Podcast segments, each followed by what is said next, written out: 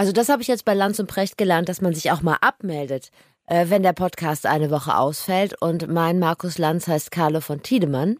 Ich dachte erst, er wäre beim Retreat mit Kathi Hummels, aber so schlecht geht's ihm dann auch wieder nicht. Ähm, er hat sich operieren lassen. Ihm geht's soweit ganz gut, aber am Sprechtempo, da hakt's noch ein bisschen. Er galoppiert sprachlich davon wie der Bundespräsident. Und äh, deshalb lassen wir diese Folge ausfallen.